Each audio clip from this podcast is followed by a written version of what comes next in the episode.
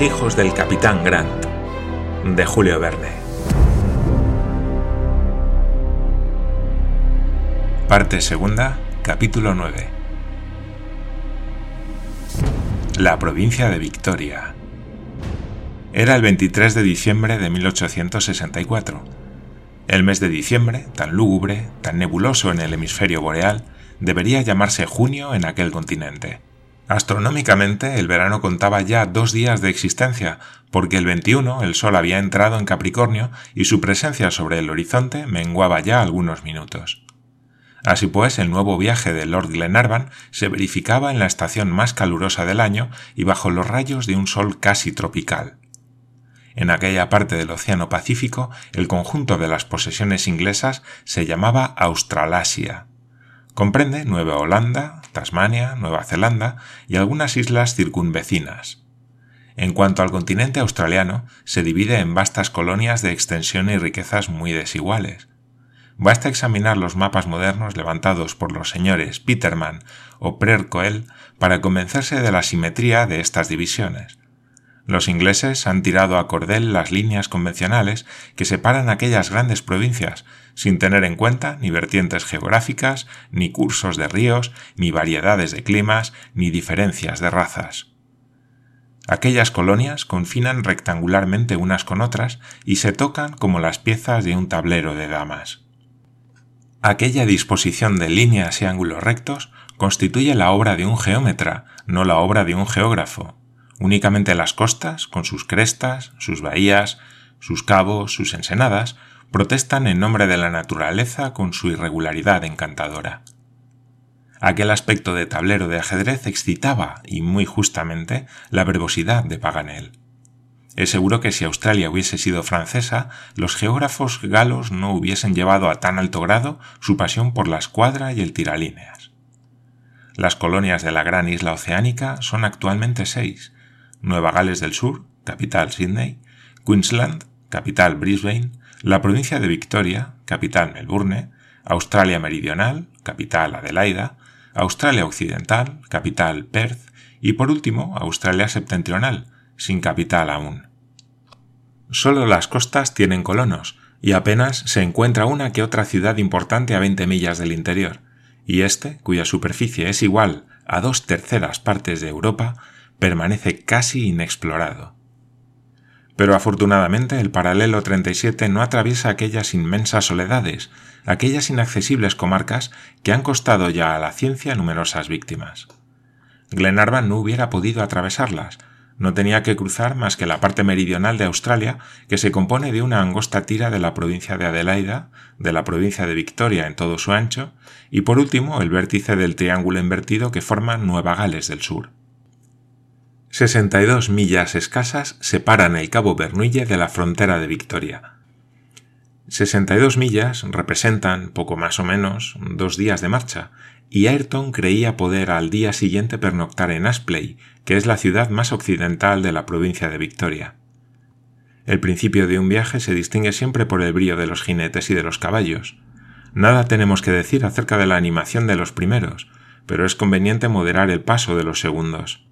El que quiere ir lejos debe guardar consideraciones a su cabalgadura. Así pues, se decidió que por término medio no se andaría diariamente más que de 25 a 30 millas.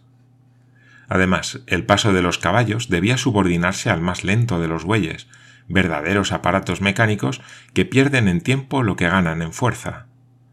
La carreta, con sus pasajeros y sus provisiones, era el núcleo de la caravana, la fortaleza ambulante. Los jinetes podían recorrer las intermediaciones, pero sin alejarse nunca de ella.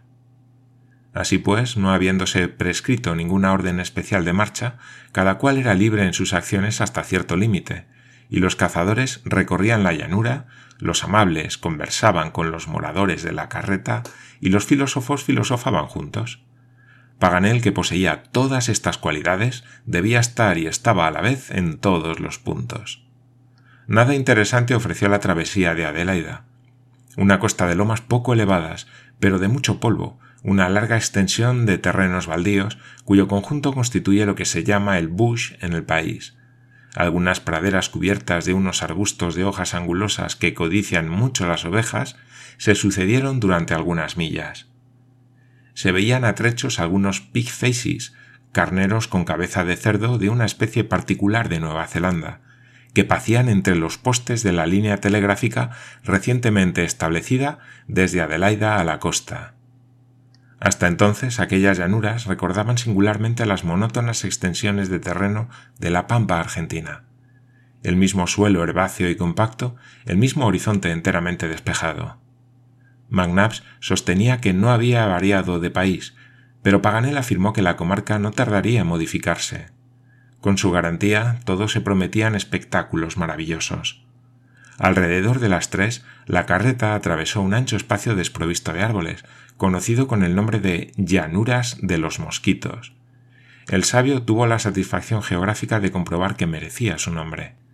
Mucho dieron que sentir a los viajeros y a sus cabalgaduras las reiteradas picaduras de aquellos inoportunos dípteros, de los que no era posible librarse y sí solamente se podía calmar el dolor que ocasionaban con sendos frascos de amoníaco del botiquín portátil. Paganel no pudo reprimirse y cubrió de maldiciones a aquellos mosquitos encarnizados que me echaron su prolongada personalidad con sus aguijones sedientos de sangre. A la caída de la tarde, algunos setos vivos de acacias amenizaron la llanura.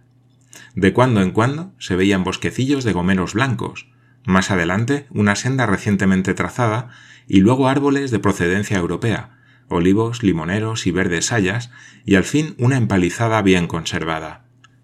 A las ocho, los bueyes, a quienes el aguijón de Ayrton obligó a acelerar la marcha, llegaron a la estación de Red Gum. Esta palabra, estación, se aplica a los establecimientos del interior en que se cría ganado, que es la principal riqueza de Australia. Los ganaderos se conocen con el nombre de squatters, es decir, gentes que se sientan en el suelo, del verbo inglés to squat, que significa agacharse, ponerse en cuclillas. En efecto, es la primera posición que toma todo colono fatigado después de atravesar aquellas comarcas inmensas. Red Gum Station era un establecimiento de poca importancia, pero Glenarvan halló en él la más franca hospitalidad. La mesa estaba siempre puesta para el viajero bajo el techo de aquellas habitaciones solitarias y en un colono australiano se encuentra siempre un huésped obsequioso. Al día siguiente, Ayrton unció sus bueyes al rayar el alba. Quería llegar aquella misma tarde a la frontera de Victoria. El terreno se fue poco a poco presentando más accidentado. Una sucesión de colinas poco elevadas y salpicadas de arenas de color escarlata ondeaba hasta perderse de vista. Hubiérase dicho que era una inmensa bandera roja cuyos pliegues hinchaba el viento con su soplo. Algunos malaya, especie de abetos manchados de blanco cuyo tronco es recto y liso, extendían sus ramas y sus hojas de un color verde oscuro sobre fértiles praderas en que hervían inmensas manadas de gerbos. Más adelante aparecieron espaciosos campos llenos de maleza y de tiernos gomeros, y luego se fueron separando los grupos. Los arbustos aislados se convirtieron en árboles y presentaron la primera muestra de los bosques de Australia. El aspecto del país, en las inmediaciones de la frontera de Victoria, se modificaba sensiblemente. Los viajeros hallaban una tierra nueva. La línea recta era su imperturbable dirección, sin que ningún obstáculo, lago o montaña les obligase a desviarse. Ponían invariablemente en práctica el primer postulado de la geometría y seguían el camino más corto que se conoce para ir de un punto a otro. Hacían caso omiso de todas las dificultades y fatigas. Su marcha se subordinaba al lento paso de los bueyes, los cuales, si bien no iban deprisa, al menos caminaban sin detenerse. Así fue que poco después de andar en dos días sesenta millas, la caravana, el 23 por la tarde, llegó a la parroquia de Aspley, primera ciudad de la provincia de Victoria, situada a los 141 grados de longitud en el distrito de Wimerra. Cuidó Ayrton de llevar la carreta a Crown's Inn, una venta que a falta de otro nombre mejor se llamaba Fonda de la Corona. La cena, compuesta únicamente de carnero guisado de diferentes maneras, humeaba sobre la mesa. Se comió mucho y no se habló menos. Todos deseaban conocer las particularidades del continente australiano y preguntaban incesantemente al geógrafo. Paganel no se hizo rogar y empezó su narración diciendo que en otro tiempo la provincia australiana se llamaba Australia Feliz. Acertada calificación, dijo. Más propio hubiera sido llamarla Australia rica, porque la riqueza no hace la felicidad de los países como hace la de los individuos. Australia, gracias a sus minas de oro, ha sido invadida por devastadoras bandas de aventureros. Ya lo veréis cuando atravesemos los terrenos auríferos. ¿No es de origen muy reciente la colonia de Victoria? preguntó Lady Glenarvan. Sí, señora, no cuenta más que treinta años de existencia. Un martes, 6 de junio de 1835, a las siete y cuarto de la tarde, añadió el mayor, que se complacía en lanzar pullas a Paganel sobre la precisión de las fechas. No a las siete y cuarto, sino a las siete y diez minutos, replicó gravemente el geógrafo. Bettman y Falkmer fundaron un establecimiento en Puerto Felipe, en la bahía en que se extiende actualmente la gran ciudad de Melbourne. Por espacio de quince años, la colonia formó parte de Nueva Gales del Sur y dependió de Sídney, su capital, pero en el año 1851 fue declarada independiente y tomó el nombre de Victoria. ¿Y desde entonces ha prosperado mucho? preguntó Glenarvan. Vos mismo podréis juzgarlo, mi noble amigo, respondió Paganel. Tengo las cifras suministradas por la última estadística, y diga Bagnars lo que quiera, no hay nada tan elocuente como las cifras. Adelante, dijo el mayor. Adelante voy, en 1836, la colonia de Puerto Felipe tenía 244 habitantes.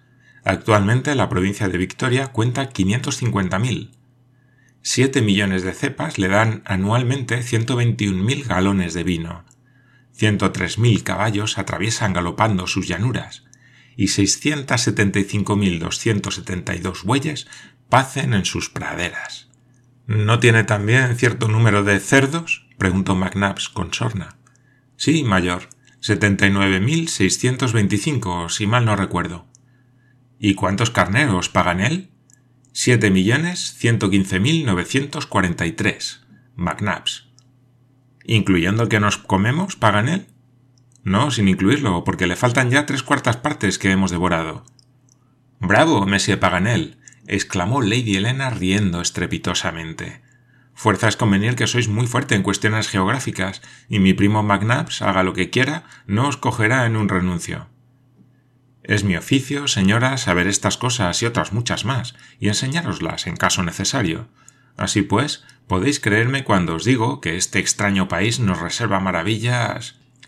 Hasta ahora, sin embargo, respondió McNabbs, que encontraba gusto en contradecir al geógrafo para excitar su facundia.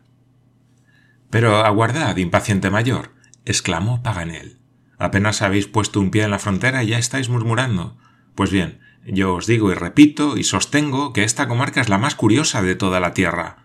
Su formación, su naturaleza, sus productos, su clima y hasta su desaparición futura han asombrado, asombran y asombrarán a todos los sabios del mundo. Figuraos, amigos, un continente cuya periferia, no el centro, se elevó primitivamente sobre las olas como un anillo gigantesco, que en su parte central encierra tal vez un mar interior medio evaporado, cuyos ríos se secan de día en día, en que no hay humedad ni en el aire ni en la tierra, en que los árboles pierden anualmente su corteza en lugar de perder sus hojas, en que éstas se presentan al sol de perfil y no de cara, y no dan sombra, en que la madera es con frecuencia incombustible, en que los árboles son bajos y las hierbas gigantescas, en que los animales son extraños, en que los cuadrúpedos, como el equidna y el ornitorrinco, pertenecen a la familia de los sedentados monotremas, tienen pico a la manera de los patos y han obligado a los naturalistas a crear especialmente para ellos un nuevo género, en que el canguro anda a saltos con sus patas desproporcionadas y desiguales, en el que el Bowered Bird abre sus salones para recibir las visitas de sus amigos alados, en que los carneros tienen la cabeza de cerdo, en que las zorras vuelan como ardillas de un árbol a otro, en que los cisnes son negros, en que hacen nidos las ratas, en que los pájaros asombran la imaginación con la diversidad de sus cantos y de sus aptitudes, en que uno sirve de reloj, otro chasca con un látigo de postillón, otro imita al afilador otro marca los segundos como un péndulo, en que tal ave ríe por la mañana al salir el sol y tal otra llora por la tarde cuando el sol se pone. Oh, con marca extraña y lógica si las hay, tierra paradójica formada contra la naturaleza. Con razón dijo de ti el sabio botánico Crimart que eres una especie de parodia de las leyes naturales, o por mejor decir, un guante de desafío arrojado a la cara del resto del mundo. El tren de frases de Paganel, lanzado a todo vapor, no había al parecer de detenerse nunca. El elocuente secretario de la Sociedad Geográfica estaba como disparado y no era ya dueño de sí mismo. Hablaba sin parar, gesticulaba como si quisiera romperlo todo, y blandía su tenedor con un gran peligro de los que comían a su lado. Pero al fin ahogaron su voz un estrépito de bravos y pudo callar. ¿Y eso es todo, Paganel? No, no es todo, respondió el sabio con nueva vehemencia. ¿Cómo? preguntó Lady Helena, cuya curiosidad era insaciable. ¿Hay algo aún más asombroso en Australia? Sí, señora, su clima. Su clima, por su extrañeza, excede a sus productos. Es imposible. No hablo de las cualidades higiénicas del continente australiano, tan rico en oxígeno y tan pobre en azoe. No tiene vientos húmedos porque los alisios somplan paralelamente a sus costas y en él se desconocen la mayor parte de las enfermedades, el tifus y el sarampión y muchas afecciones crónicas. Lo que no deja de ser una ventaja, dijo Glenarvan. Sin duda, pero no me refiero a ella, respondió Paganel. Aquí el clima posee una cualidad inverosímil. ¿Cuál? preguntó John Mangles. Sí, os creemos, exclamaron todos con impaciencia. Pues bien, es. ¿Qué? Moralizador. ¿Moralizador? Sí, respondió el sabio con convicción. Sí, moralizador. Aquí los metales expuestos al aire no se oxidan, ni los hombres tampoco. Aquí la atmósfera pura y seca lo blanquea todo rápidamente, el lienzo y las almas. Bien habían notado en Inglaterra las virtudes de este clima cuando se resolvió enviar a este país las gentes que tenían necesidad de moralizarse. ¿De veras experimenta esa influencia? preguntó Lady Glenarvan. Sí, señora, en los animales y en los hombres. No os chancearéis, Monsieur Paganel. No me chanceo. Los caballos y demás animales son aquí de una docilidad notable. Ya tendréis ocasión de verlo. No es posible. Pues es muy cierto. Aquí los malhechores, transportados por este aire vivificador y salubre, se regeneran en pocos años. Este efecto es conocido de los filántropos. En Australia todas las naturalezas se vuelven mejores.